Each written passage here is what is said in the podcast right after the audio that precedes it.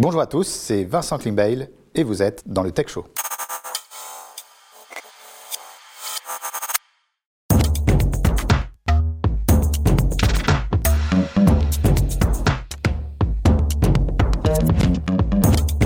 Nous sommes ravis de vous retrouver pour cette nouvelle émission du Tech Show. Vous le savez, le Tech Show, c'est votre rendez-vous mensuel autour de la tech et du digital. Chaque mois, nous recevons une personnalité inspirante du monde du digital.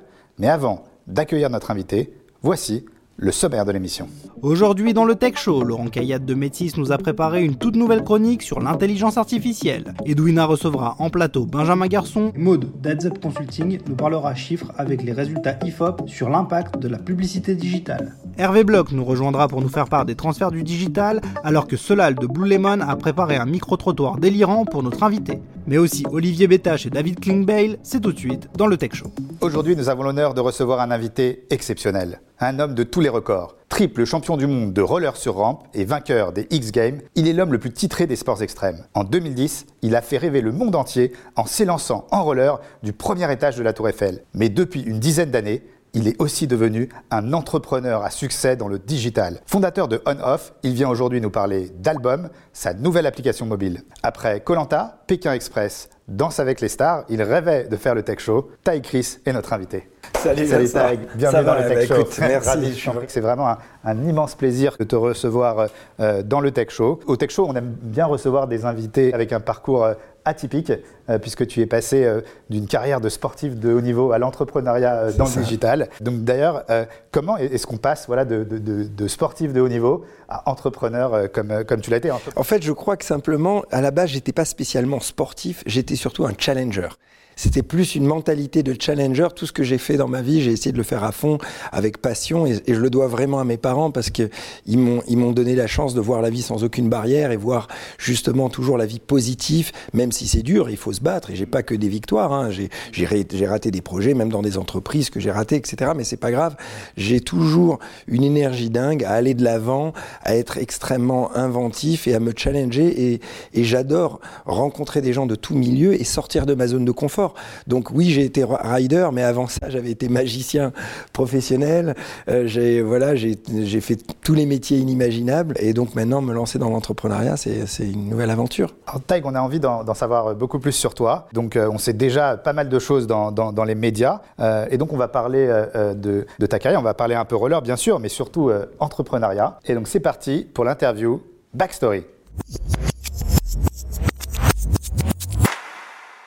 Alors Taï, je ne sais pas si tu connais le, le but de cette interview. On a au Tech Show un stagiaire de troisième euh, qui est très connu. C'est vraiment devenu une star des, des réseaux sociaux. Donc il écrit la bio des invités. Euh, mais c'est encore un peu bancal. Donc euh, on va te poser des questions. Euh, tu nous dis si c'est vrai, euh, si c'est faux, et si c'est faux, on, on corrigera. Mais, mais prépare-toi. à pas de problème, Alors. Taï, tu es né en Algérie en 1975 euh, d'un père acteur et d'une mère sculptrice. Est-ce que c'est vrai ça? Exactement, c'est vrai. Parfait. Père algérien, mère grecque. D'accord. Donc euh, gréco-algérien. Exactement. Quand tu étais enfant, euh, on est entre 1980 et 1985, euh, et donc à peu près tous les hivers, tes parents te montrent une carte du monde et ils te demandent à ton frère et à toi où voulez-vous aller? Donc on pre- vous prenez au hasard comme ça un globe et on choisit où on veut aller et là vous y Alors, alliez. C'était vrai, et c'est vrai. Ça c'est vrai. ah, Ah, il- complètement. il est bon hein, ce stagiaire quand même. hein. Ah, il est bon, il est bon. Et ce qui est marrant, c'est que on n'avait pas d'argent parti- particulièrement pour le faire, mais on faisait du camping, on faisait de la chasse sous-marine, mon frère et moi, pour euh, avoir des poissons et pouvoir manger. Mais on a fait comme ça la traversée de l'Atlantique, l'Amazonie en pirogue, tous les tous les hivers. On dit allez, hop, on va aller là-bas et sac à dos, on partait à l'aventure. Alors Taï, euh, avant tout petit, ta passion c'était d'aller faire du roller donc au Trocadéro, justement avec ton frère. Ouais. C'est une passion que tu partageais avec ton frère. Ouais, complètement. Et il paraît, j'ai entendu dire, que tu dormais avec tes rollers euh, au pied euh, à un moment donné. Ah oui, non, c'est clair, c'était c'était très marrant parce que il y a eu même une période où je n'ai pas marché pendant six mois. Même pas une seule fois. Tu as été Et roller jour et nuit pendant mais six mois. jour et, et pour la- nuit. et dans la douche. Bah voilà, je me douchais, mais je me remettais les, les, les- les patins après la douche. Et je me rappelle de cette image encore. J'ai recommencé à marcher après six mois. Et je trouvais très très bizarre de marcher. Je n'arrivais pas à marcher. C'était très très bizarre, très étrange. Ah, c'est fou. Donc tu te familiarises avec le roller en ligne, c'est comme ça qu'on dit, hein, le roller blade.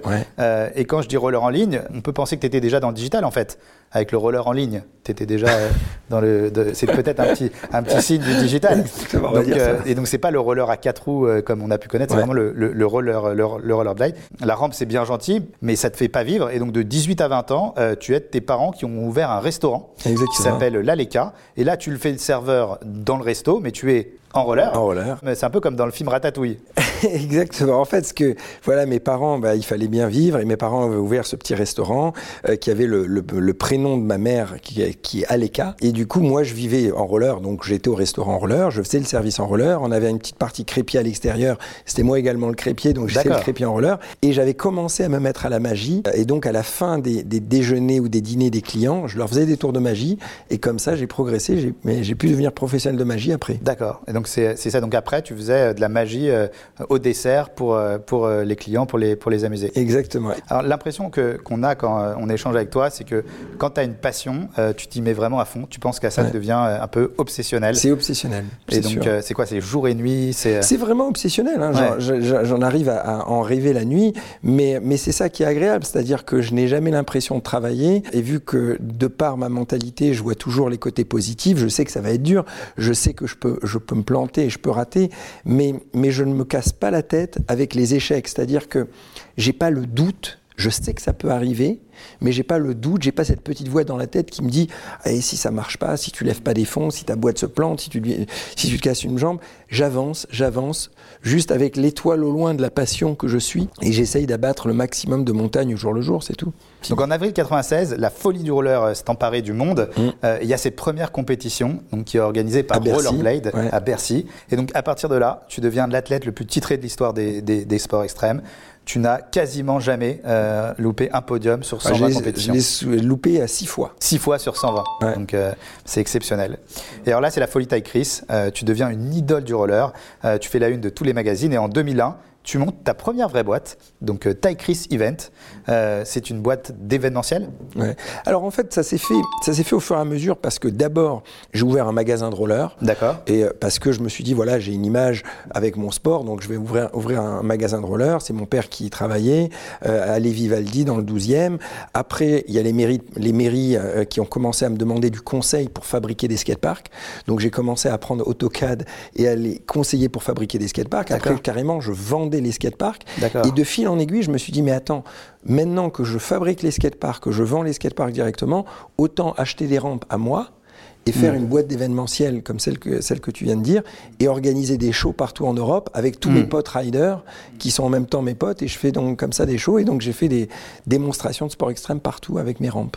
Première, euh, première société. Et en 2006, ben, rebelote, euh, tu lances une entreprise de papeterie. Tu faisais quoi des, des, trousses, des cahiers, des stylos Je faisais tout. D'accord. Euh, donc je, ce qui était marrant, c'est que je me suis, j'ai appris à, à, utiliser Photoshop et je faisais le design la nuit sur Photoshop.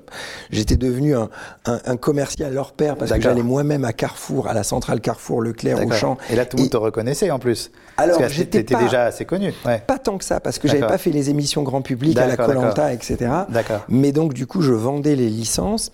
Et la première année, j'ai vendu ma licence. Et dès la deuxième année, j'ai réussi à acheter l'image de Tony Parker. Après, euh, Christophe Maé, Nintendo, MTV, Matt Pokora. Euh, et, je vendais l'agenda Matt Pokora, par exemple, ouais, génial. Parker à Carrefour. Et en 2013, c'est le drame. Euh, sur le tournage d'un film hollywoodien, tu te casses euh, encore une fois, une énième fois, la jambe. Euh, et là, c'est euh, la fin de ta carrière euh, sportive, mais aussi d'acteur. Tu étais sur. Alors en fait, il y a eu plein, il y a eu plein de, de hauts et de bas. Alors déjà, il y a eu évidemment l'événement de la Tour Eiffel et, le Sacré-Cœur que j'ai réussi à monter, mais derrière ça, j'ai essayé d'en faire d'autres. J'ai essayé de faire d'autres corps hmm. aux États-Unis. Je voulais sauter de la Statue de la Liberté ou du pain de sucre au Brésil. Ouais. Ça, on va en parler tout de suite parce que c'était quand même quelque chose d'exceptionnel aussi. C'est la définition du mot buzz que tu as fait, c'est exceptionnel. c'est vrai que c'était incroyable d'arriver arrivé à convaincre le gouvernement de finalement de me prêter la Tour Eiffel et faire, mmh. et faire un événement aussi qui a, qui a marqué les tu as, esprits. Tu as sauté hein, de la Tour Eiffel. à 40 mètres de haut sur cette rampe. Et, alors il y a eu plein de problèmes techniques et de difficultés ouais. qu'on a découvert le jour J. J'ai failli, j'ai fini à l'hôpital la veille. C'était très très mmh. compliqué, dangereux, émotionnel parce qu'il y avait mes parents en bas. C'était symbolique. Moi, gréco-algérien, je me retrouve avec la, le symbole de la France, 100 000 personnes, etc. Euh, mais c'était c'était vraiment magique et j'ai essayé de monter d'autres événements comme ça. Mmh. Et finalement, la Tour Eiffel, c'était déjà ma première start-up. Parce qu'il fallait sûr, trouver sûr. un million d'euros, m'entourer d'une équipe de 100 personnes, convaincre toutes les institutions, etc., etc., faire le buzz et tout. Euh, mais, mais vu que j'arrivais plus à monter ces événements. J'avais une deuxième passion, comme tu le disais, c'était je voulais devenir comédien. Et donc j'ai commencé, un peu en bas de l'échelle, à faire des cours de comédie pendant des années. Et là, j'ai eu la chance de signer un gros long métrage où j'avais le premier rôle, un film à 7 millions d'euros, etc. Et à la dernière minute, un des distributeurs qui était SND à l'époque se retire du film et le film malheureusement comme un château de cartes s'effondre. Donc j'ai ce rêve un peu qui s'échappe. Mmh. Bah, t'es encore jeune, hein ouais, encore, Oui, non, mais je, je t'inquiète pas, je l'aborde jamais. Hein, tu bah sais, oui. j'ai tout ça, S'il y a une chose dont on est certain, c'est bien ça. Voilà. Et donc, j'ai été cascadeur, comme tu l'as dit, sur un autre film. Et là, je me suis cassé la jambe. Et là, ça a été un, un moment dans ma vie où j'ai eu une grosse, grosse remise en question. Euh, et c'est là que tu décides de monter On-Off donc euh, une boîte dans les télécoms. Alors est-ce que tu peux nous expliquer euh, ce qu'est on-off et puis ensuite on parlera Bien après d'album? En fait, les, la, la, vision que j'ai eue sur ce lit d'hôpital il y a six ans, c'était de me dire, on est dans un monde où tout est dans le cloud, nos musiques avec Spotify, nos films avec Netflix, nos fichiers avec Dropbox, alors que notre 06, notre numéro de mobile, lui, il est coincé dans notre carte SIM en plastique. Hmm. Et je trouvais tellement ridicule que le numéro de mobile soit pas dans le cloud. Donc je me suis dit, je vais essayer d'inventer un système où le numéro de mobile sera dématérialisé comme une adresse mail. Tu vois, quand tu n'as plus de batterie, tu peux quand même regarder tes mails sur le téléphone d'une autre, autre personne. Et donc, c'est ce que finalement on a réussi à fabriquer. Et le produit, il est tout bête. C'est une application mobile pour les particuliers et maintenant pour les entreprises qui génère un deuxième numéro de mobile en un clic sur son portable. Donc une entreprise qui veut un, qui veut un numéro professionnel pour ses salariés, elle n'a pas besoin de leur acheter un deuxième téléphone, une deuxième carte SIM, payer un abonnement compliqué. Elle télécharge l'application On-Off. Elle leur donne un deuxième numéro. Et en un clic, elle a un 06. Ah, c'est dingue. Et donc aujourd'hui, euh, On-Off, c'est un véritable succès. Ouais. Vous êtes plus de 60 personnes. Ouais. Euh, donc ça, c'est agréable pour tous ceux qui ne croyaient pas en toi quand même. C'est agréable. Ah, C'est-à-dire que vous êtes plus de 60. Vous avez fait 10 millions et vous, et, et vous projetez de faire 20 millions, 20 de, millions cette année, 20 ouais, millions d'euros de chiffre d'affaires cette année. Et tu, tu, dis, et on pense aussi qu'il y a une chance que ça devienne un, maintenant un géant euh, des télécoms. Vous Oui. avez maintenant encore un énorme potentiel. On a un euh, énorme potentiel, surtout sur l'aspect B2B, parce qu'on vient de lancer l'offre B2B depuis le début de l'année. On a une croissance de dingue là-dessus. Je veux dire, toutes les entreprises, justement, ils ont, ils ont envie, euh, euh, en, en, gros, ils disent à leurs salariés, bring your own device. Hmm. Mm. Ils n'ont pas envie de payer la deuxième carte SIM. Ils ont, le, le salarié a envie d'avoir un, beau, un bel iPhone, par exemple. L'entreprise a envie d'être propriétaire du numéro et pouvoir le réattribuer à un autre salarié en un clic et en gardant le carnet d'adresse, mmh. etc. Mmh. Et donc, on a une plateforme de, de gestion sur un off business mmh. qui permet comme ça d'attribuer des flottes de numéros aux salariés et les, et les, manager à distance. Et donc, au, au début de la, de la pandémie euh, Covid, tu as une nouvelle idée d'application ouais. mobile euh, et tu te dis, bah, j'y vais, euh, on se lance. Et c'est l'application Album. Ouais. Donc, on aimerait bien que tu nous parles de l'application Album et puis aussi que, que tu nous expliques comment se situe Album dans l'univers avec on-off, etc., etc. Évidemment. En fait, ce qui s'est passé, c'est que je voyais déjà les dernières années comment les réseaux sociaux étaient en train de changer le monde avec, la, avec Instagram qui rend un peu tous les gens fous, etc. Et donc je me suis dit, rêvons, moi je suis un rêveur, je vais essayer de faire partie de cette aventure des réseaux sociaux et mmh. pourquoi pas en créer un moi aussi. Ça c'était un des points. Le deuxième point pourquoi j'ai lancé Album, c'est parce que j'avais une frustration de voir qu'en France et en Europe, on a perdu la bataille et que finalement mmh. tous nos datas perso, euh, tous nos photos, nos vidéos, nos textes sont gérés par des, par des serveurs américains mmh. et que aucun, que les entrepreneurs, que les investisseurs en Europe et en France. C'est vrai que la plupart des plateformes, soit les GAFAM ou même les BATX, euh, sont euh, soit aux États-Unis, soit en Chine. Bien sûr, tout ce qui est B2C, c'est là-bas. Et de voir que les entrepreneurs ou les investisseurs européens ou français n'ont pas vraiment compris l'enjeu. C'est-à-dire, tu vois, je suis pas du tout pro Donald Trump, mais c'est quand même délirant que des boîtes privées peuvent désormais supprimer la voix d'un président en exercice. Ça veut dire quoi? Ça veut dire qu'aux prochaines élections françaises, peut-être les GAFA vont se dire on va euh, faire disparaître un candidat parce qu'on l'aime pas, ou au contraire, mmh. un candidat, on va le pousser. Donc c'est un, poids politique hallucinant. Et donc, quelle est la, la, vraie, la vraie différence d'album? C'est que je me suis rendu compte, on a tous des milliers de photos et vidéos qui dorment dans nos téléphones. Et aujourd'hui, on n'a pas vraiment d'outils pour les partager. Instagram est devenu la représentation publique de nos vies, c'est genre la vitrine. Mmh. Mais les milliers de photos que toi tu as, que moi j'ai sur mon téléphone ou sur ton téléphone, aujourd'hui, quand on les envoie à notre femme, nos enfants, nos potes, nos, etc., on les envoie dans des groupes WhatsApp. Ça baisse la qualité et c'est pas fait pour parce que ça se mélange dans la conversation. Donc, album, c'est tout bête. C'est le WhatsApp de la photo. Au lieu de créer des groupes de conversation, c'est des albums collaboratifs entre potes. On va parler euh, plus en détail euh, d'albums dans, quelques instants. Euh, mais avant ça, on avait envie de savoir si les gens dans la rue savent que tu es devenu entrepreneur.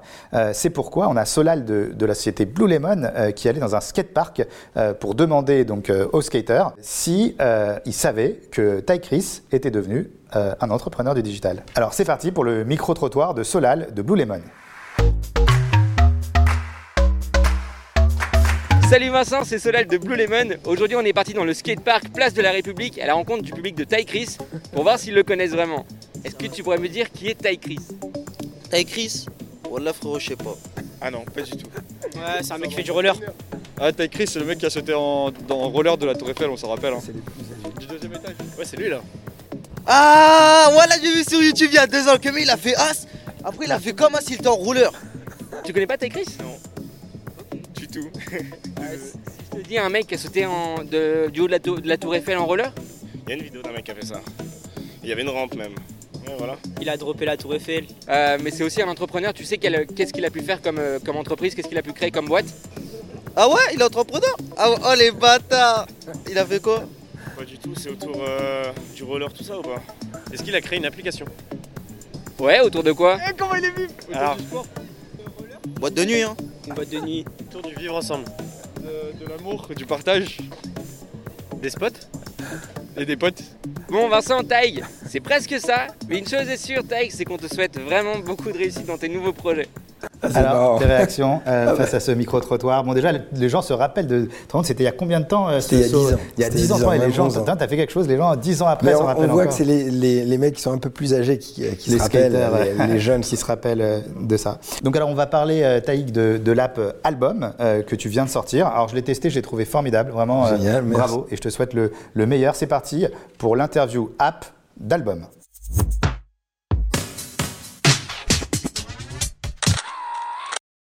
Alors Taïg, est-ce que tu peux nous expliquer, un entrepreneur doit faire ce genre de pitch en une phrase, ce qu'est l'app album? L'app album est simplement le WhatsApp de la photo. C'est le WhatsApp de, de, de la photo. Alors quelle est la différence avec Instagram? Instagram, c'est la représentation publique de la vie des gens. Tu découvres des gens que tu ne connais pas, tu follow des gens, et c'est une vie vitrine que tu te mets sur Instagram. Finalement, album, c'est plus l'Instagram de la vie réelle. Tu vas pas poster 10 belles photos sur album, tu vas au contraire faire des albums où tu vas mettre des milliers de photos et vidéos et les partager uniquement à tes proches, à ta famille, ce genre de choses. Tu nous en as parlé un peu tout à l'heure, mais comment t'es venue cette idée? Bah, Elle m'est venue, euh, comme je l'ai dit tout à l'heure, sur, sur plusieurs sujets. J'avais envie de faire un réseau social. Je me disais que c'était vraiment important dans la situation dans laquelle on est en France et en Europe, parce qu'on a perdu la bataille. Tous les mm. réseaux sociaux sont aux États-Unis. Et également la bataille de l'intelligence artificielle, parce qu'il doit y avoir un peu d'IA quand même dans ce projet. Alors il y a, y a un peu, bien évidemment, mais je veux dire, un des trucs les plus privés au monde, c'est justement nos photos et nos vidéos. C'est quand même frustrant de se dire qu'ils sont, euh, euh, ils peuvent être lus sur des serveurs américains par n'importe qui. Et du coup, toi, tu héberges en France? Alors, non seulement j'héberge en France, mais on est en train de préparer un système de chiffrement de bout en bout, validé par l'ANSI, qui est l'Institut national de la sécurité des systèmes informatiques, pour vraiment avoir l'app la plus sécurisée au monde autour de la photo et de la vidéo. Et, on peut on peut stocker en plus jusqu'à 30 Tera à l'intérieur. Donc, c'est vraiment enfin un, outil social qui permet de manager, sécuriser et partager nos photos et nos vidéos. Et quel est ton modèle économique? Alors il y en a plusieurs. Euh, évidemment, on va, on va vendre du stockage, on va pas pouvoir donner 30 Tera gratuit à tout le monde. On va également pouvoir imprimer ces albums et les recevoir en version papier à la maison. D'accord, c'est un très gros business ça, hein, je crois. Ça, c'est un gros business. Ah oui, c'est clair. Les euh, Google Photos, je crois qu'ils impriment des, des- des- des sommes, je dire, des quantités dingues d'a- d'albums. Et après, on, on va tourner à un moment un peu sur un business à la Spotify. C'est-à-dire, si on commence à avoir des millions d'users, on va dire ceux qui l'utilisent gratuitement, bah, de temps en temps, entre leurs photos et leurs vidéos, il y aura une pub qui apparaîtra. Par contre, les pubs, quand elles vont apparaître, ça va être des pubs extrêmement qualitatifs, artistiques et belles, pas à la, à la Facebook. Et, euh, et sinon, les gens peuvent payer un petit abonnement par mois et là, il n'y a aucune pub. Donc Taïk, tu as levé euh, plus de 20 millions d'euros euh, avec Mm. euh, On-Off, donc félicitations. Merci. Est-ce que tu comptes lever également des fonds pour Bah, Alba obligatoirement. Alors au début, la, la- création d'albums s'est fait un petit peu grâce à On-Off. C'est pour ça que j'ai donné des, des parts aux, mêmes actionnaires de On-Off dans D'accord, Album. donc c'est un projet qui, qui est né dans On-Off, d'accord. Au début, mais maintenant c'est vraiment deux sociétés totalement séparées. Et là, on fait la première levée de fonds qu'on va clôturer, j'espère, dans quelques semaines, où on lève quelques millions. Et à terme, donc, quelles sont tes, tes ambitions euh, pour Album dans les Non, mais prochains mes mois, les ambitions, prochaines années je veux dire, c'est si, si tu veux, euh, le, vraiment mon ambition est toujours le plus haut, haut possible. Moi, j'ai vraiment envie d'arriver à créer que Album devienne l'application de référence pour sauvegarder, manager et sécuriser tous nos photos et vidéos. Et je vais me battre pour ça. Et j'essaye justement d'avoir le maximum de feedback des utilisateurs pour avoir le meilleur produit du monde là-dessus. Ce qui est quand même dingue, c'est que la photo et la vidéo, c'est quelque chose qui est le plus important dans nos téléphones. Et aujourd'hui, il n'y a pas d'application de référence là-dessus. On peut pas dire qu'Instagram l'est parce qu'Instagram, c'est uniquement la vitrine publique et les photos sont en basse def. Aujourd'hui, quelle est l'application pour vraiment sécuriser les, les- les milliers, les milliers ou dizaines de milliers de photos et vidéos? Il n'y en a pas en réalité. Alors Taïk, même si pour toi le, le digital c'est un jeu d'enfant, euh, pour de nombreuses personnes le digital c'est pas très accessible, c'est quelque chose de compliqué. Et donc chaque mois on a Maude euh, qui euh, tente d'expliquer le digital à sa grand-mère. Donc c'est la chronique J'explique à ma grand-mère de Maude d'Adzap Consulting.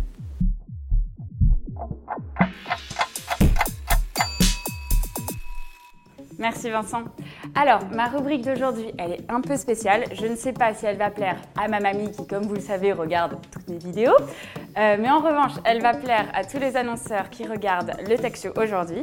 Pourquoi? Parce que je vais vous faire croquer de la data sur le digital et sur les habitudes de consommation des Français. Si, si, si, on est comme ça. Et qu'en plus, c'est 100% exclu parce que ça provient de notre étude menée avec l'IFOP en mars 2021. Pas mal, hein? C'est parti, allez, je me lance. Alors déjà, tout d'abord, salut à tous. Moi, c'est Maud Berenzung, je suis directrice associée chez Adzap Consulting, cabinet de conseil en performance digitale.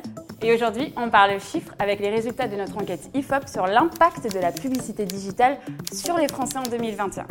Alors Vincent, deux statistiques intéressantes avant de rentrer dans le vif du sujet. En 2021, c'était la première fois que le digital a constitué plus de 50% des dépenses publicitaires. Alors je sais pas si tu mais c'est assez énorme.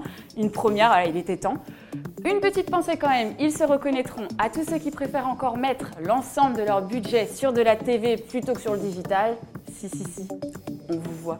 Mais bon, tant mieux pour les autres. hein. 85% des PDG ont d'ailleurs reconnu que la pandémie a considérablement accéléré la transformation numérique. Apparemment, ce serait un ressenti de 10 ans en seulement 6 mois. Un peu comme nous à la réouverture des bars en fait. Allez, j'attaque le concret. Trend numéro 1, sans surprise, le grand gagnant du cœur des Français, de ma mamie, de tout le monde, c'est le web pour réaliser nos achats avec plus de 9 Français sur 10 convaincus. C'est 94% qui ont indiqué acheter en ligne en 2021.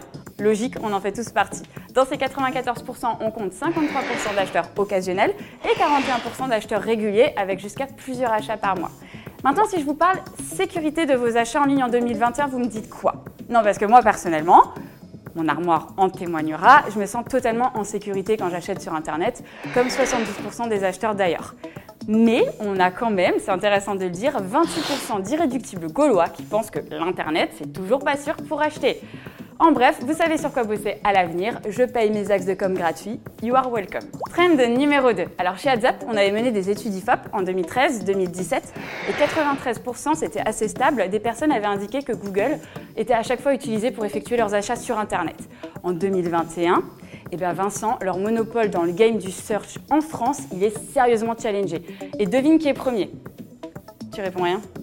Euh, Qu'est-ce qui est euh, orange et qui attend pas? Ouais, c'est Amazon. Ouais, c'est ça. Amazon devient le moteur de recherche le plus utilisé pour 50% des acheteurs, compte 49% pour Google. Globalement, c'est d'ailleurs intéressant hein, de constater que ces personnes qui privilégient Google et Amazon pour leurs achats en ligne, ils sont 52% à avoir plus de 35 ans. Intéressant, oui, mais du coup, nos jeunes, où qui sont? Et bien, petite transition euh, aux oignons pour ma trend numéro 3. Ils sont sur les réseaux sociaux. Les jeunes, et les moins jeunes d'ailleurs. Les social media s'affirment comme jamais, comme Jaja comme ils disent, comme des acteurs de l'e-commerce, avec une expérience shopping aussi fluide qu'un site traditionnel quasiment. Hein. Ils sont cités aux côtés d'Amazon et de Google parmi les moteurs de recherche les plus utilisés pour les achats en ligne. On va retrouver euh, Facebook 18%, Instagram 19%, YouTube 14% ou encore Pinterest 11%. Le chiffre à retenir, 54% euh, des personnes interrogées déclarent être influencées par les réseaux sociaux pour leurs achats en ligne. J'ai envie de dire après ça, je peux drop de mic. Voilà, ça pèse un petit peu, non? Pour finir, veillez à ce que votre stratégie social ads et aussi en fait votre stratégie digital marketing au global, elle soit assez musclée pour aborder cette deuxième mi-temps 2021 solide sur les appuis. Ouais, parce qu'on approche de l'euro et du coup, je me sens de faire des parallèles sportifs un peu douteux comme ça. Mais euh, le cœur y était. En tout cas, pour consulter l'étude complète, sur le site d'AdsUp que ça se passe. C'est tout pour moi. Je vous remercie. Je vous souhaite un bon tech show et je vous dis à très vite. Bye bye. Eh bien, merci beaucoup, Maude. Tu es brillant, euh, comme d'habitude. Donc, tout à l'heure, Taïk, on a évoqué le fait euh, que tu as fait plein de boulot. tu as été surfeur, crépier, magicien, et en parallèle, tu as été cascadeur, acteur. Mais je vais t'assurer euh, d'une chose, c'est qu'il y a plein de métiers que tu n'as pas encore fait. tu vas nous dire tout de suite, parce que c'est l'interview J'aurais voulu être. C'est parti pour l'interview J'aurais voulu être.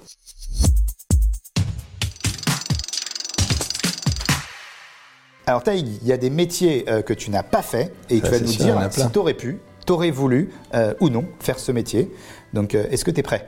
Allez, c'est parti. C'est parti. Donc l'idée, c'est de répondre assez vite au tac au tac. Hein. Est-ce que tu aurais voulu ou pas être philosophe? Euh, Oui, vraiment. Écrivain Également. Chanteur J'aurais aimé, mais après, j'ai pas une voix, mais, j'aurais aimé. Codeur informatique, parce que tu travailles avec beaucoup de ah développeurs. Oui, j'adore, j'adore. Alors, tes parents l'ont été, restaurateur Bah, je l'ai été. Ouais, et t'aimerais, tu pourrais remonter un restaurant un jour? Pas tant que ça, parce que c'est assez chronophage. En fait, un restaurant, on passe une, des années dans un petit lieu et on répète les mêmes gestes toute la journée pendant des années. Après, il y a l'aspect humain qui est bien, mais c'est trop répétitif. Et sculpteur? pour moi. Sculpteur, ouais, j'aurais bien aimé. Et alors, euh, il y a une consécration de consécration, donc un autre métier que tu as fait, dont on n'a pas parlé, tu as été un personnage de jeu vidéo. oui, c'est euh, Tu as été et donc euh, est-ce qu'on peut manga, toujours de jeux vidéo de manga. Est-ce qu'on peut toujours jouer à ce jeu vidéo? Bah oui, mais bon, il faut avoir la, vieille PlayStation. Je crois que c'est la 2. Euh, moi, il me reste le jeu à la maison, mais j'ai pas essayé. Je crois que dans la nouvelle PlayStation, ça marche pas. Mais en tout cas, ouais, à l'époque, je jouais quand j'étais plus jeune en mm. rider. c'est clair que pour jouer, il faut avoir donc le jeu et la PS2. Et donc, il se trouve que voilà, Taekwondo, on a le jeu. donc voilà, donc c'est le jeu de Taï Chris. donc, trouvé où on a trouvé le jeu de Taï Chris. Et, et voilà, donc on, peut, on peut toujours y jouer, je pense. Bah oui, mais il faut la PlayStation. et voilà. Et donc on a aussi la PlayStation 2. Donc voilà. Là, je sais qu'il y a la PlayStation 5 là qui vient de sortir. Ah, donc on a la PS2. Et ce qu'on te propose, tu sais que ça fait, ça fait, ça fait, je sais pas. 15 ans ou 20 ans que j'ai pas joué à ce jeu quoi. Et ben voilà. Et bien on te propose de faire une nouvelle séquence, c'est la séquence post gaming.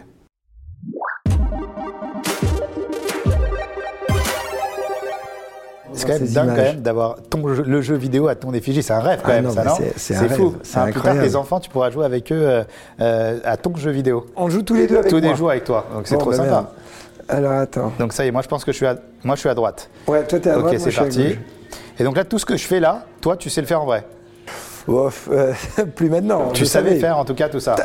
Ah, ah, il y a du sang par contre quand tu tombes. ça, c'est chaud. Attends, je vais essayer de faire des, rotations. Le vrai, le vrai taïg est à gauche, hein, pour ceux qui. Euh, voilà, le vrai taïg est à gauche. Tu sais, je me, quand je jouais tous les jours, je savais, je savais faire vraiment des, grosses rotations avec des figures, etc. Mais bon, là, c'est un délire hein, ce que tu me fais faire, de rejouer à mon hein. jeu 20 euh, euh, ans après, 15 ans après, c'est... Ah bah c'est génial, c'est ça aussi le tech show. Hein. bah, bravo en tout cas, hein, c'est fou. Hein. Merci. C'est un super souvenir et tout. Euh... Alors Taïk, je vois que tu n'as pas trop perdu la main donc, euh, à, ce, à, ce, jeu vidéo, c'est quand même dingue. Et surtout, moi, ce qui me rend fou, c'est que tout ce qu'on se voit dans ce jeu vidéo, je me dis que tu sais le faire en vrai. C'est ça qui est, qui oh, est encore plus impressionnant. Pas figures. c'est quand même, euh, c'est quand même impressionnant. Euh, Taïk, on a, on a parlé euh, tout à l'heure sur l'app album. donc il y a beaucoup d'applications qui se basent sur l'intelligence artificielle et forcément il y en aura et il y en a déjà sur album. Et donc on a Laurent, Laurent Kayat de, de la société Métis euh, spécialisé dans l'IA et la cybersécurité, euh, qui va nous parler aujourd'hui euh, de l'histoire de cette technologie et de ce qu'elle apporte à un secteur comme l'agriculture.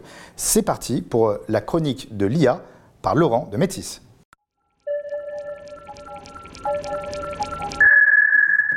Salut Vincent. Un grand merci pour ton invitation au Tech Show. C'est un vrai honneur d'être présent à tes côtés. Comme tu le sais, Met6, c'est euh, 10 ans d'intégration de solutions Microsoft, une expertise reconnue sur le cloud, la transformation digitale, la cybersécurité, la data. Aujourd'hui, c'est un peu plus de 300 collaborateurs qui travaillent au quotidien sur ces sujets. Mais il y a un sujet qui nous intéresse particulièrement chez Met6, c'est l'intelligence artificielle. Qu'est-ce que l'intelligence artificielle? C'est un ensemble de règles, de techniques, d'algorithmes qui visent à permettre à une machine d'imiter une forme d'intelligence humaine. Alors c'est pas nouveau l'IA. hein. En 1950, le mathématicien Alan Turing se demandait déjà comment faire réfléchir sa propre machine. Alors on parlait pas d'ordinateur à l'époque, c'était une simple calculatrice. Mais il a réussi à développer un test. Et grâce à ce test, il a prouvé qu'il était possible de communiquer avec une machine. Depuis quasiment 70 ans, tu te doutes bien que l'intelligence artificielle a sacrément évolué. Il y a 5 ans, c'était un marché d'à peu près 100 millions d'euros. Et pour 2025, on parle d'un marché à 100 milliards d'euros. Alors quand on dit IA, on pense directement aux robots humanoïdes, intelligents, qui vont faire les courses pour nous, qui vont ranger notre maison, qui vont conduire nos voitures. Mais bon, on n'en est pas encore là. Et ces, ces- ces espèces de robots de métal sont pas encore prêts à rentrer dans notre vie. Pourtant, aujourd'hui, l'intelligence artificielle est partout autour de nous. Alors dans notre poche, avec euh, notre smartphone, dans les réseaux sociaux, dans les publicités, dans les villes connectées, les voitures connectées, les meubles intelligents, les objets connectés également. En fait, l'IA est absolument partout, mais dans certains domaines comme la santé, la défense, l'industrie ou l'environnement, on retrouve réellement l'intérêt d'avoir ces intelligences artificielles. Alors maintenant, je vais vous parler d'un petit sujet. Il y a à peu près un an et demi, on a un de nos clients qui nous a contactés et qui nous a demandé de l'aider pour optimiser le rendement de la production de ses champs. Alors optimiser la production agricole, c'est pas du tout un sujet tech, c'est pas du tout un sujet pour mettre 6. Néanmoins, on a réfléchi avec lui et on s'est rendu compte qu'en ajoutant quelques capteurs, des capteurs thermiques, des capteurs de lumière, des capteurs euh, de pression, d'humidité et en faisant voler des drones, beaucoup de drones, énormément de drones, on était capable de collecter de la donnée, de prendre cette donnée, de la mettre dans un lac, un data lake, et de l'étudier. Et après quelques semaines d'études, on s'est rendu compte qu'on pouvait lui fournir quelques indicateurs, quelques clés permettant d'optimiser le rendement. Comment? Ben, En arrosant à certains endroits et pas à d'autres, en ajoutant peut-être des engrais sur des zones un peu moins fertiles. Et petit à petit, on a ajouté du savoir-faire dans nos process et on a rendu intelligent le champ. Un an et demi après, nos clients nous annoncent faire 35% de rendement en plus et d'avoir optimisé ses coûts de presque 15%. C'est énorme, vraiment énorme. Allez, il est temps de conclure. L'intelligence artificielle est vraiment partout autour de nous. Elle change nos vies et j'ai envie de dire qu'elle améliore nos vies.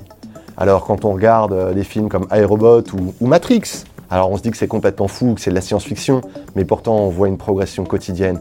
À un tel point qu'aujourd'hui, on est en train de remplacer les aides ménagères ou les aides à domicile par quoi? Par des robots aspirateurs, par des robots tondeuses qui nous facilitent la vie. Et il faut l'accepter, il faut l'adopter, il faut la partager. Merci à tous. Merci Laurent de, la société euh, Métis. Euh, L'intelligence artificielle, c'est quelque chose qui, euh, qui te passionne. Je sais que tu es, vraiment passionné par tout ce qui a trait, tout ce qui est autour du digital et que tu Bien te plonges sûr. vraiment à fond dans les projets. Non, Euh, l'intelligence artificielle, c'est clair que c'est hyper passionnant. On est, on, est, on est encore au début. À l'âge préhistorique. Voilà, l'âge préhistorique. Mais c'est clair que pour, pour rebondir un peu à quelque chose qu'avait dit Elon Musk, ça va pas arriver tout de suite, mais le moment où les ordinateurs arriveront à être réellement intelligents, là, ça va commencer à faire peur parce qu'on va pouvoir, moi, je- je- j'espère que dans ma vie, je vivrai ça et que je pourrai avoir une conversation avec un ordinateur et où je pourrai par- pourra parler philosophie, on pourra parler euh, psychologie, etc. Et cet ordinateur, plus on lui met de la puissance, plus il rassemble la connaissance du monde. Quand il pense, finalement, même un Google aujourd'hui est un- comme un supraordinateur qui détient la connaissance du monde. Alors il n'a pas, il a pas de philosophie, on peut pas parler avec lui aujourd'hui. Mais, mais à un moment où il faut ça quand va même être vigilant et, euh, et faire en sorte que euh, ça ne, ne bafoue pas les libertés fondamentales. Ah, parce c'est que sûr, on va- voit que là, il y a faire peur. 70% des métiers qui pourraient, euh, à moyen ou long terme, euh, être disruptés par l'intelligence artificielle, c'est quand même quelque chose qui fait peur. Et donc, il faut rester vigilant et toujours utiliser la technologie pour nous aider dans notre quotidien, mais pas pour supprimer des C'est emplois. vrai, c'est vrai, mais à la fois, à la fois tous les jours, il y a plein de nouveaux métiers qui sont créés, et la jeune génération, c'est, des gens qui sont très très connectés. Alors on va dire les anciens, malheureusement, se retrouvent un petit peu dépassés. Le mieux et, le conseil finalement que je peux donner aux gens pour ne pas perdre leur métier, c'est d'arriver à rester dans le train de la technologie pour juste eux aussi arriver à s'adapter pour pas pour euh, et faire évoluer leur job mm. parce que finalement les jobs qu'on va avoir dans le futur vont être des jobs beaucoup plus psychologiques et moins manuels et un peu parce que les ordinateurs l'auront remplacé de vont disrupter certains certains métiers. Alors Tay, chaque mois, euh, je laisse les clés du studio à Edwina qui reçoit chaque chaque mois un spécialiste euh, des fusions acquisitions. Ce mois-ci, elle va recevoir euh, maître Benjamin Garçon du cabinet d'avocats Goodwin qui est mm -hmm. associé chez Goodwin. Donc c'est parti pour l'interview d'Edwina. Bonjour à tous et bienvenue dans ce nouvel épisode dédié à la compréhension des opérations d'investissement. Nul ne peut ignorer l'importance d'être accompagné par un bon avocat d'affaires lorsqu'il est question de négociation. C'est pour cela que je reçois aujourd'hui Maître Benjamin Garçon, partenaire du cabinet d'avocats Goodwin. Bonjour Benjamin. Bonjour Edwina. J'espère que tu vas bien. Très bien. Merci d'avoir accepté notre invitation, d'autant plus que tu dois avoir un agenda assez chargé. Effectivement, en ce moment, on est bien occupé. Benjamin, lorsqu'on entend parler d'avocat d'affaires, on pense tout de suite à la série Suits. Vous avez le même quotidien euh, Clichés, vérité? Non, quand même, globalement, beaucoup de clichés dans, dans la série Suits. Elle reflète bien l'atmosphère des cabinets, c'est ça qui est assez intéressant. Après, euh, on n'a pas tous Meghan Markle qui passe dans les couloirs tous les matins. Et tout ça est quand même bien romancé. Mais euh, ça traduit quand même vraiment l'atmosphère des cabinets, surtout aux États-Unis. Benjamin, si ça te va, on va échanger ensemble sur les différents rendez-vous juridiques d'une opération et on va analyser ensemble quels sont les points d'attention à avoir sur chacune de ces, euh, de ces documents. Donc on commence par la lettre d'intention, euh, donc qu'on soit côté acheteur ou vendeur euh, dans une opération de LBO, pour prendre ce cas de figure, quels sont les points d'attention à avoir? Alors quand on est côté acheteur, n'y a pas véritablement de point d'attention d'un point de vue juridique. En fait, il faut être le moins juridique possible, j'ai envie de dire. On est encore dans la phase de séduction. L'idée, c'est vraiment de montrer ses plus beaux atouts et pas forcément de rentrer dans le détail, surtout qu'on n'a pas encore fait d'audit. Donc véritablement, il n'y a pas d'intérêt à rentrer trop dans le détail.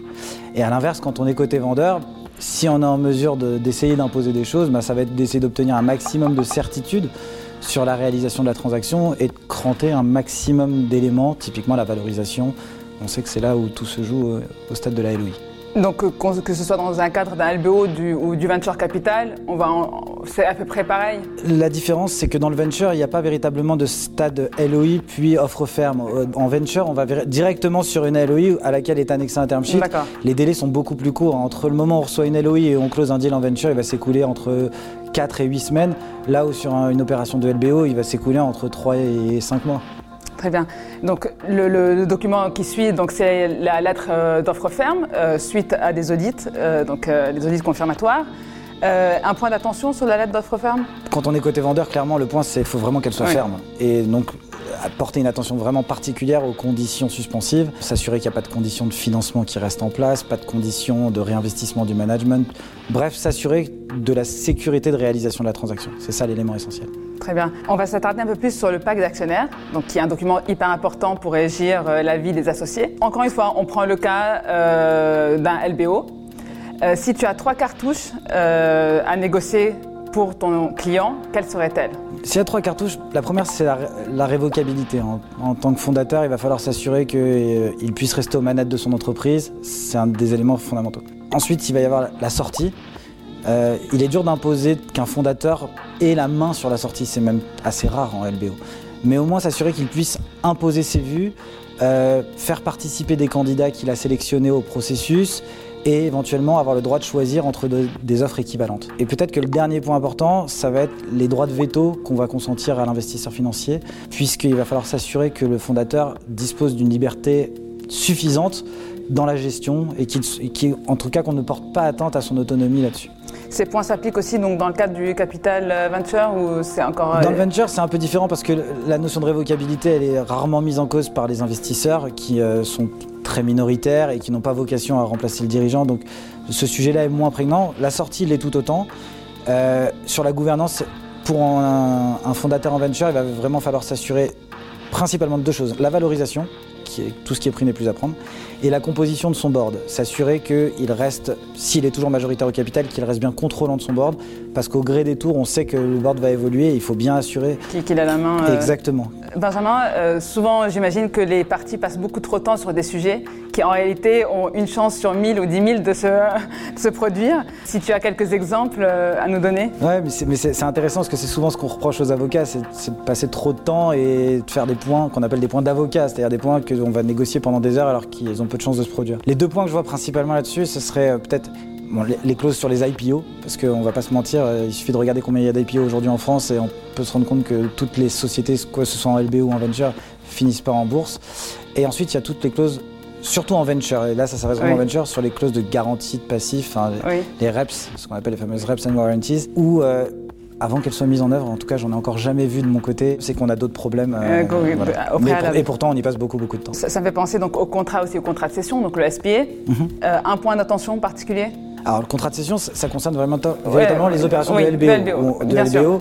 Et là on a véritablement des enjeux, s'il y a des garanties de passif, euh, là celles-ci elles sont souvent mises en œuvre, Oui. souvent. On va dire que c'est beaucoup plus fréquent et donc il est important de bien les négocier, de bien les relire quand on est côté vendeur. La constitution des annexes est un élément très important euh, auquel il faut accorder une énorme vigilance. Et ensuite, toujours pareil, le même sujet, on y revient, hein, mais les conditions suspensives, quand on est côté acquéreur, s'assurer qu'on a bien levé tout ce dont on avait besoin euh, de garantir sur la transaction et quand on est côté vendeur, s'assurer de la fermeté euh, du contrat qu'on a signé. Très clair. Euh, Benjamin, euh, s'il y a un piège à éviter lorsqu'on est avocat, qu'est-ce que c'est? La tentation de surnégocier euh, et d'être surimpliqué sur le dossier, c'est-à-dire à la fin de presque de ternir la relation. Il faut, faut surtout pas oublier en fait que notre client va finir quoi qu'il arrive par s'associer avec la partie adverse, qui est la partie adverse le temps de la négociation, mais qui deviendra son partenaire dans le temps. Et faut pas ternir cette relation en allant euh, quelque part euh, détériorer les relations, que ce soit avec les avocats, avec les- et donc il faut vraiment penser à préserver cela. C'est peut-être ça le principal risque. Merci beaucoup Benjamin pour ces propos qui sont hyper clairs. Donc maintenant on va passer à l'interview de vérité. En gros je te pose des questions auxquelles tu dois répondre rapidement.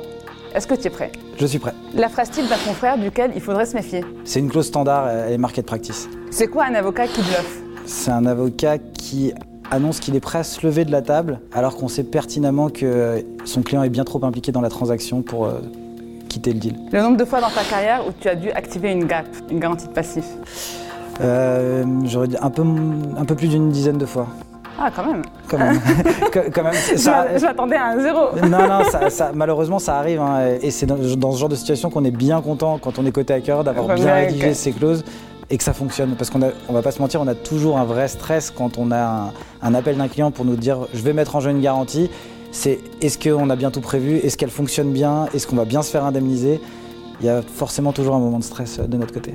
Et donc le nombre de fois où tu as dû activer une, une révocation ad nutum, donc révocation sans motif? Une seule fois. D'accord. Une seule fois. C'est assez rare. hein. Les investisseurs. C'est très rare. Oui. Dans le- que ce soit dans le LBO ou dans le venture, le- les investisseurs sont quand même assez respectueux euh, de- du travail fait et n'ont pas vocation à, à couper des têtes comme on peut l'entendre malgré les réputations qu'on essaie d'y faire. Donc euh, ça arrive rarement, ça m'est arrivé une seule fois. Donc. Et qu'est-ce qui est market practice, euh, très market practice dans un LBO, mais qui n'est pas du tout dans du euh, venture? Alors je le dirais à l'envers, c'est plutôt qu'est-ce qui est market practice dans le venture et qu'on voit pas dans le LBO. Oui. C'est que dans le venture, ben, déjà, on a une vraie protection des investisseurs qui n'existe pas dans le LBO. Elle se fait par- notamment par ce qu'on appelle la liquid pref. Oui. Donc c'est-à-dire qu'on assure un retour sur investissement prioritaire aux investisseurs, ce qui n'est absolument pas le cas en LBO où tout le monde est traité de la même manière. Et la deuxième chose, c'est qu'on assure à l'investisseur une protection à la baisse, c'est-à-dire qu'on lui garantit que s'il y a- si la société vient à perdre Oui. de la valeur, il sera compensé. Pareil, ça n'existe C'est absolument pas, en dans LBO. LBO. Tout à fait.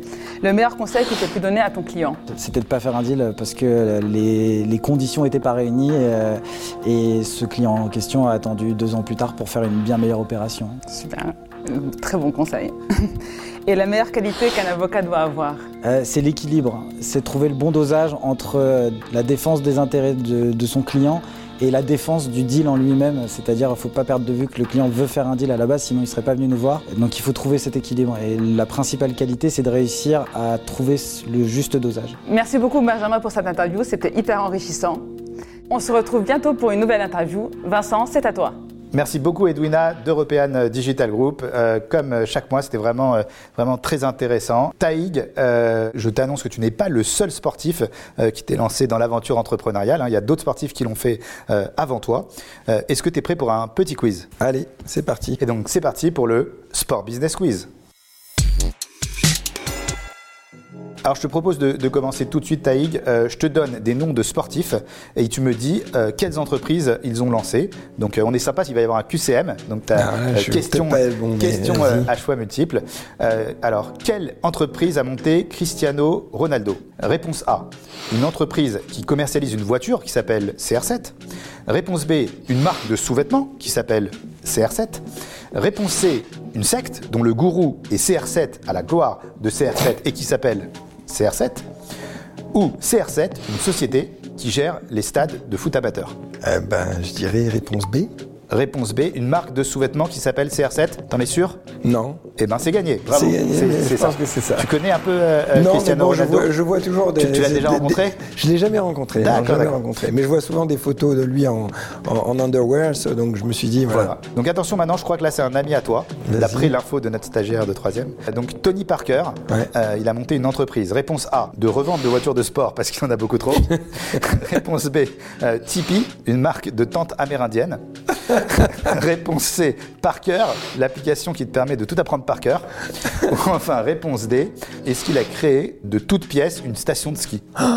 Alors là, là, là- Ah, C'est quand même ton copain. non, non, mais là, bien sûr, mais là, euh, bah, Je écoute, te je répéter, dirais hein. réponse D quand tu vois les premières, la dernière réponse. Voilà. Quand tu Eh vois ben, les- c'est- ça. Réponse ça. D, il a créé une, une station station. qui pourrait demander de t'inviter quand même. Bah ouais, c'est clair, mais je euh, savais pas qu'il avait créé ça. Ensuite, Zlatan Ibrahimovic. Je sais pas si tu le connais Ouais, aussi. euh, je l'ai jamais rencontré, mais je vois bien qui c'est. Donc, est-ce qu'il a monté A.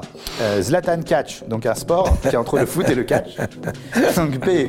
AZ, une marque de vêtements sportswear. C. euh, Tacle à la gorge, un jeu vidéo pour ados euh, hyperactifs. Ou enfin D. Une chaîne de burgers nommée euh, Zlatan. Réponse euh, B. Et la réponse B, correct. Et bien là, on va parler d'un champion de breakdance qui s'est lancé dans l'entrepreneuriat. Est-ce que tu vois de qui je parle Ouais. Il s'appelle comment? Paglino. Exactement. Cyril Paglino. Donc Cyril Ouais. Paglino, est-ce qu'il a, on l'adore en plus. Est-ce qu'il a lancé A euh, Paglino glacé, donc une société qui fait des glaces à l'eau? Ah. Réponse B, plusieurs boîtes autour de la blockchain, des crypto-monnaies. Deux. Réponse C, Break, une société Bah, qui fait J'ai des déjà pauses. répondu, c'est réponse B. Ah, on, on termine pour euh, Vas-y, que, vas-y, un vas-y. peu que, que les auditeurs puissent se faire leur idée. Donc euh, C, Break, une société qui fait des pauses. Ou enfin Danse, une société qui fait de la danse. Bon, bah là, j'ai déjà répondu. C'est réponse B. mais, ouais, ouais, donc je dirais B, ouais. plusieurs boîtes autour de la blockchain. Ouais, Et il c'est vrai. s'est lancé là-dedans, c'est fort. Alors Dave, tu sais, au Tech Show, on a fait venir des amis, mais on fait aussi venir de la famille. Et aujourd'hui, c'est mon frère, David, euh, qui va nous proposer une chronique sur l'histoire de l'innovation. Donc c'est parti pour la chronique du frérot. Bonjour à tous. Une marque peut-elle être trop vieille pour innover? Pour vous prouver que non, j'ai envie de vous parler de luxe et de digital. Prenons l'exemple de Louis Vuitton, qui, malgré ses plus de 160 ans d'histoire, est LA marque de luxe la plus geek. Si, si, je vous assure, la plus geek. Alors c'est vrai, lorsqu'on pense à Louis Vuitton, on pense tout d'abord au défilé de mode, au sac à main et au cadeau de la Saint-Valentin qui nous a coûté un bras. Et pourtant, Louis Vuitton est au cœur de la révolution technologique. Explorons ensemble son histoire digitale. En 1854, Monsieur Louis Vuitton est un peu le Elon Musk de sa génération.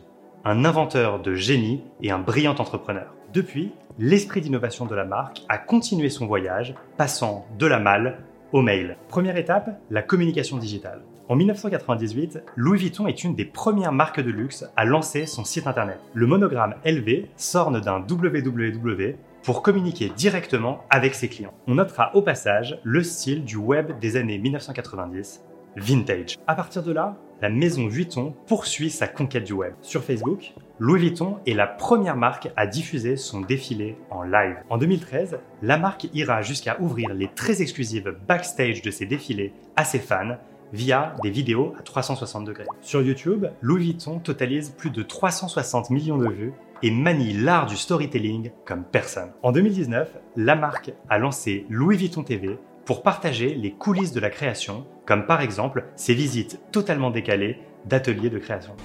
If I make a mistake, it's a Don't big worry, don't worry. Yeah? It's not Rihanna's shoes?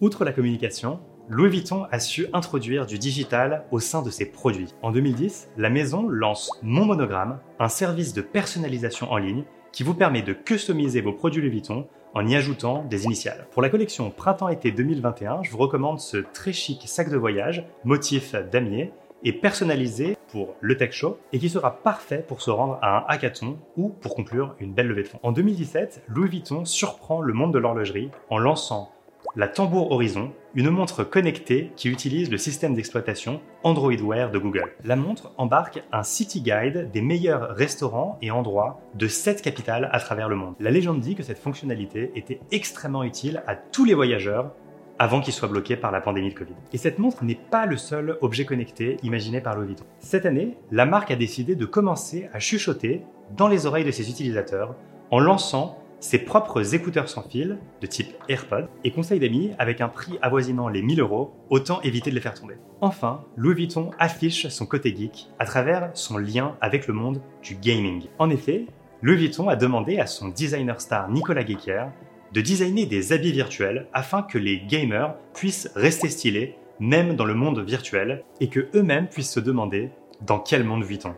C'est d'ailleurs Louis Vuitton qui réalise la malle contenant la Coupe du Monde du jeu vidéo League of Legends, à l'image de l'étui de la Coupe du Monde de football déjà réalisé par Louis Vuitton. Enfin, cette année, Louis Vuitton est allé jusqu'à créer son propre jeu vidéo, Endless Runner, imaginé par Virgil Abloh. En conclusion, vous l'aurez compris, Louis Vuitton nous prouve que le luxe, lui aussi, peut bénéficier de la révolution tech. Mais surtout, la marque nous permet enfin d'affirmer que le geek, c'est chic. Merci beaucoup et bon tech show à tous. Merci beaucoup David pour ce super tech Ah show. bah, il est bon mon frère. ah, il est hein bon, il est bon, Hein? franchement. Il ouais. est, euh, Je le connaissais pas, top. Alors, euh, mon cher Taïg, euh, on va accueillir quelqu'un que j'adore. Euh, il est exceptionnel. En fait, souvent, on, on compare, quand je, tout à l'heure je te disais, je- vous pouvez comparer euh, l'entrepreneuriat euh, au sport. Euh, vous, les sportifs, vous avez des, des coachs, euh, vous avez une équipe autour de vous. Et donc, lui, il est coach d'entrepreneur, c'est un coach de star, de personnalité. Donc, c'est Olivier qui va venir pour le mot du coach. C'est parti pour le mot du coach. Merci Vincent et enchanté Taïg. Dans cette chronique, pour une fois, on ne va pas parler de performance mais de santé, de santé mentale. Ouais. Après des longs mois de restrictions, et même si on commence à voir le bout du tunnel, un fort sentiment de lassitude ressort en France dans toutes les enquêtes d'opinion. Oui, ça, on aurait pu le deviner tout seul. Cependant, cette usure généralisée, systémique, impacte en sourdine la vie de toutes les entreprises. Donc il faut en parler. Il faut en parler pour deux raisons principales. La première, c'est que cette usure n'est pas liée à la situation économique. Le secteur de la tech, dans sa globalité, a tiré son épingle du jeu dans le contexte pandémique. C'est d'ailleurs totalement inédit comme problématique RH. Une entreprise où la situation va globalement bien, dans laquelle le moral des troupes va globalement mal. Un dirigeant pourrait se dire, nous avons eu la chance de conserver la croissance et la santé, nous n'avons pas le droit de nous plaindre. Et là, il passerait à côté du problème. La seconde raison pour laquelle il faut en parler, c'est qu'à mon sens, l'entreprise est la mieux placée, voire la seule, à pouvoir adresser ce problème. L'action publique priorise logiquement la santé physique d'abord, à travers la vaccination et les mesures sanitaires, et économique ensuite à travers des dispositifs de soutien aux plus fragiles. En tant que dirigeant d'entreprise, cela nous donne une responsabilité inédite, celle de dire à tous les collaborateurs, mais aussi à nous-mêmes, qu'avoir le moral dans les chaussettes après des mois de restrictions, ça n'est être ni fragile, ni capricieux, ni impatient, ni rabat-joie. C'est juste être un humain normal. Pour affirmer cela, on se base sur les travaux d'Eric Berne, fondateur de l'analyse transactionnelle, qui théorise en 1964 le concept des trois soifs. À un niveau psychologique, l'être humain est régi par trois besoins de base qui sont réputés vitaux, au même titre que boire, manger ou dormir. Ce sont la stimulation, la structure et la reconnaissance. La stimulation, c'est le besoin d'être en mouvement, de faire des choses nouvelles, tant sur le plan physique qu'intellectuel. La structure, c'est le besoin de rendre le monde prévisible, de pouvoir se projeter à court, moyen et long terme. Et la reconnaissance, eh c'est le besoin d'être en contact direct avec nos congénères, d'échanger des signes de reconnaissance, ou stroke en anglais, à travers des relations intenses. Pas besoin de développer davantage. Ces trois besoins ont été sérieusement carencés pendant de longs mois. Et même si les choses s'améliorent peu à peu, cette longue disette laisse des traces et impacte notre élan quotidien au travail. Alors, que peut-on faire? Concrètement, tout ce qui est possible pour encourager le lien social et améliorer le moral des troupes. N'attendez pas 2022. Maintenez vos séminaires et organisez des team building maintenant, même à distance s'il le faut. C'est mille fois mieux que de ne rien faire du tout. Faites du sport et des activités en plein air. Organisez des groupes de parole. En un mot, maintenez la vie au maximum à l'intérieur de ce que la loi permet. Certains diront que ça n'est pas le rôle de l'entreprise, que c'est du temps perdu au détriment du business. Peut-être. Mais déjà, comme le dit le proverbe, à situation exceptionnelle, mesure exceptionnelle. Et ensuite, si on veut aller plus loin, c'est peut-être ça le monde d'après. L'entreprise pourrait jouer un rôle fédérateur en offrant à ses salariés un espace protégé, paisible, dans lequel le lien social peut exister simplement à travers des valeurs retrouvées de bienveillance et d'entraide. Ce n'est pas de la science-fiction, c'est ce qui se passe tous les jours dans nos villages. On se salue dans la rue, on prend des nouvelles, on ne se grille pas à la priorité, ça fait du bien. Et de plus en plus de gens quittent Paris justement à cause de cette frénésie. Et si on faisait de nos startups des villages dans lesquels il fait bon vivre Allez, salut Bravo Olivier, merci beaucoup pour ton intervention. Euh, c'est fantastique euh, comme d'habitude. Bah, je t'invite à rester avec nous euh, pour, pour la suite de, de l'émission. Encore une fois, merci. Euh, tes, tes rubriques cartonnent, c'est la folie. On est vraiment très fans. Euh, et donc là, c'est une rubrique très importante qui va arriver. Donc on va accueillir euh, Hervé, qui est euh, le fondateur des Big Boss et qui va nous parler des transferts dans le digital. Donc c'est parti pour le mercato du digital.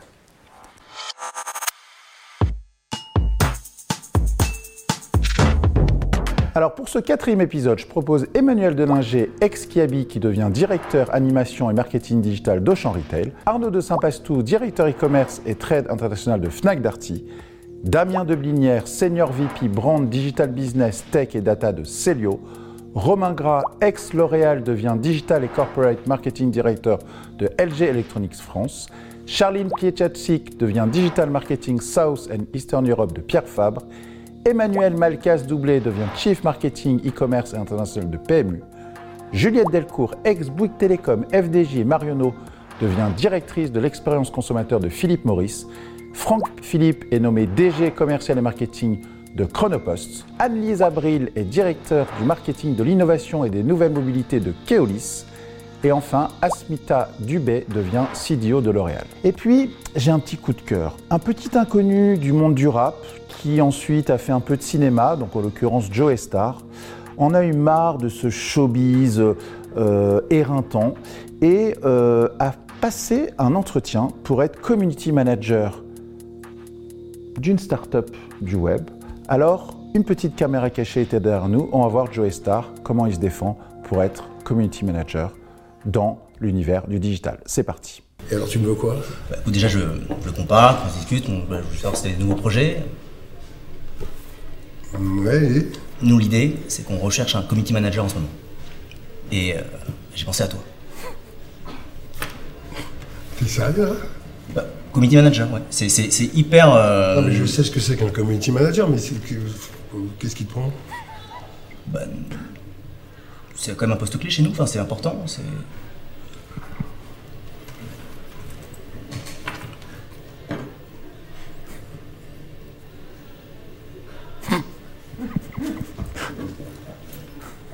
Moi, je suis sûr que tu serais parfait pour ce job. Nous, on cherche des réseaux sociaux un peu corrosifs, un peu rock'n'roll.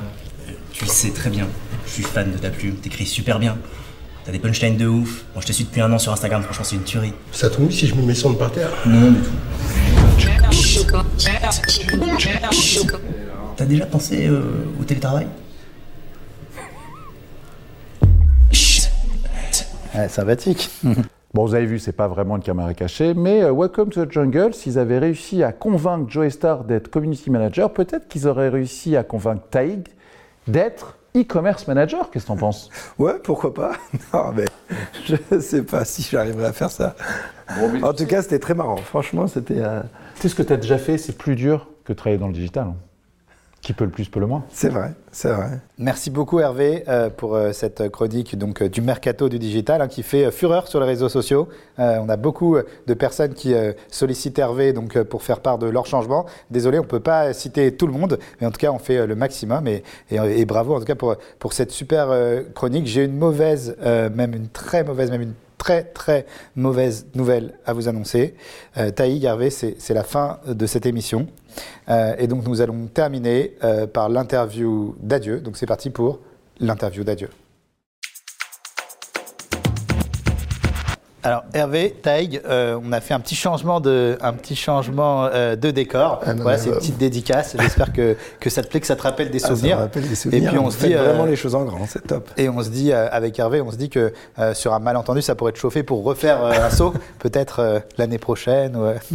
D'ailleurs, on a les rollers, on a les rollers. On a les rollers. Il manque quand même la rampe, donc là, si je dois me le jeter d'en haut, je vais faire la crêpe en bas plutôt. Voilà, avec Hervé, on avait échangé, on n'avait pas le budget pour la rampe, mais on s'est dit on peut au moins mettre une photo de, euh, de la Tour Eiffel. Donc c'est parti pour euh, l'interview d'adieu. Taïg, que dirais-tu comme dernier mot au gars qui t'a donné ta chance pour la première fois Bah, je dirais, euh, je, leur- je les remercie tous les jours et c'est mes parents. Parce qu'ils m'ont donné une chance inimaginable d'être fort finalement mentalement et de pouvoir toujours rebondir et, et être, euh, voilà, être bien dans mes baskets. Et ça, c'est grâce à eux. Taïg, quel est le dernier mot euh, que tu dirais à tes fans Bah, les- le dernier mot que je dirais à mes fans, c'est j'espère surtout que tous les challenges que j'ai pu relever et, les valeurs que j'ai pu communiquer via ces challenges ont pu les faire euh, rêver et les faire se remettre en question. On pioche tous, tous de, l'inspiration sur plein de gens. Moi, j'en pioche.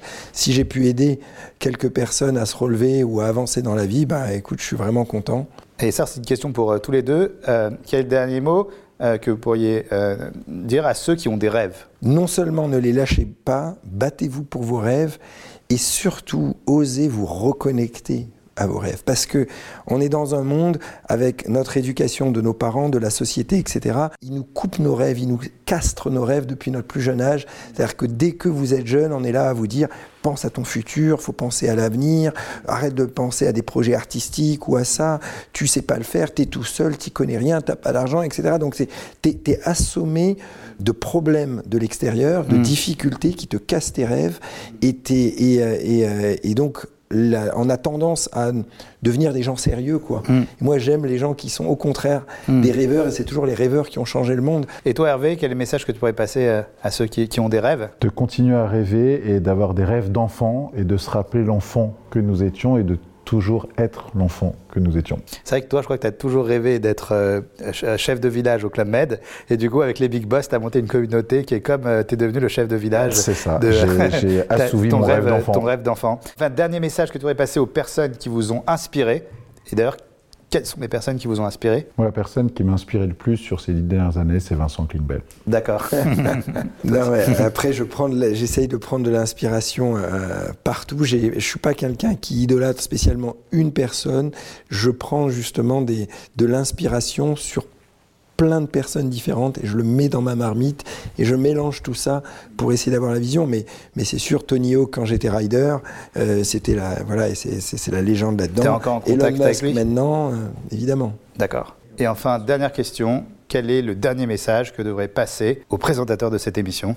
Continue, cartonne tout et cette émission est canon. Ben, on a été ravis Vraiment, euh, Vincent, avec Hervé de, t'accueillir euh, dans le Tech Show.